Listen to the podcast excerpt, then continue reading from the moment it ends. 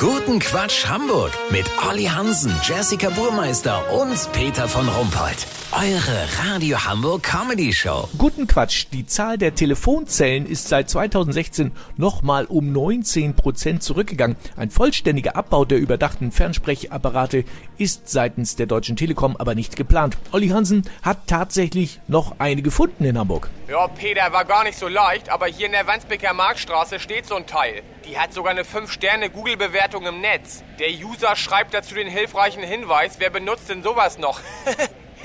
du, die jungen Leute wissen zum Teil echt gar nicht, was das sein soll. Dabei haben die ja echt was verpasst. Wer von uns Älteren hat sich nicht früher mal bei strömendem Regen in so ein Ding reingerettet? Und dazu der unvergessliche Geruch. Diese Mischung aus kaltem Zigarettenrauch und den Ausdünstungen des Menschen, der vor dir drin war. Manchmal hat man sogar Schlange gestanden und von außen geguckt, wie der Typ in der Zelle einen Tobsuchtsanfall kriegt, weil immer die Seite im Telefonbuch rausgerissen war, die man brauchte. Ja, genau. Und ständig sind die Münzen durchgefallen. Absolut. Und dann natürlich unten in dieses Metallgitter rein, wo man das letzte 10-Pfennig-Stück nicht mehr rausbekam. Und dann musste man jemanden fragen. Stimmt. War auch alles viel kommunikativer damals. Sag mal, hast du auch in der Telefonzelle rumgeknutscht? Ah, das weiß ich gar nicht mehr. Ich glaub nicht. Oh, Leute, könnt ihr mal aufhören? Wahrscheinlich fangt ihr gleich noch an, vom Ersten Weltkrieg zu erzählen. Ja, weißt du noch, Peter?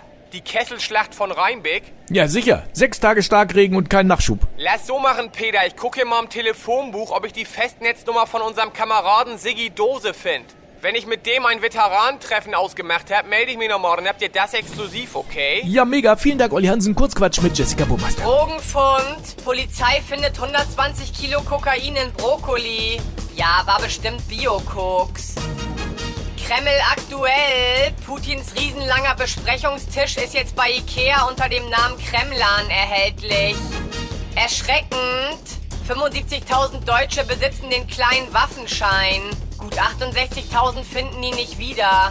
Das Wetter. Das Wetter wurde Ihnen präsentiert von Orkanböen XXL. Jetzt kostenlos überall erhältlich. Das war's von uns. Wir hören uns morgen wieder. Bleiben Sie doof. Wir sind es schon.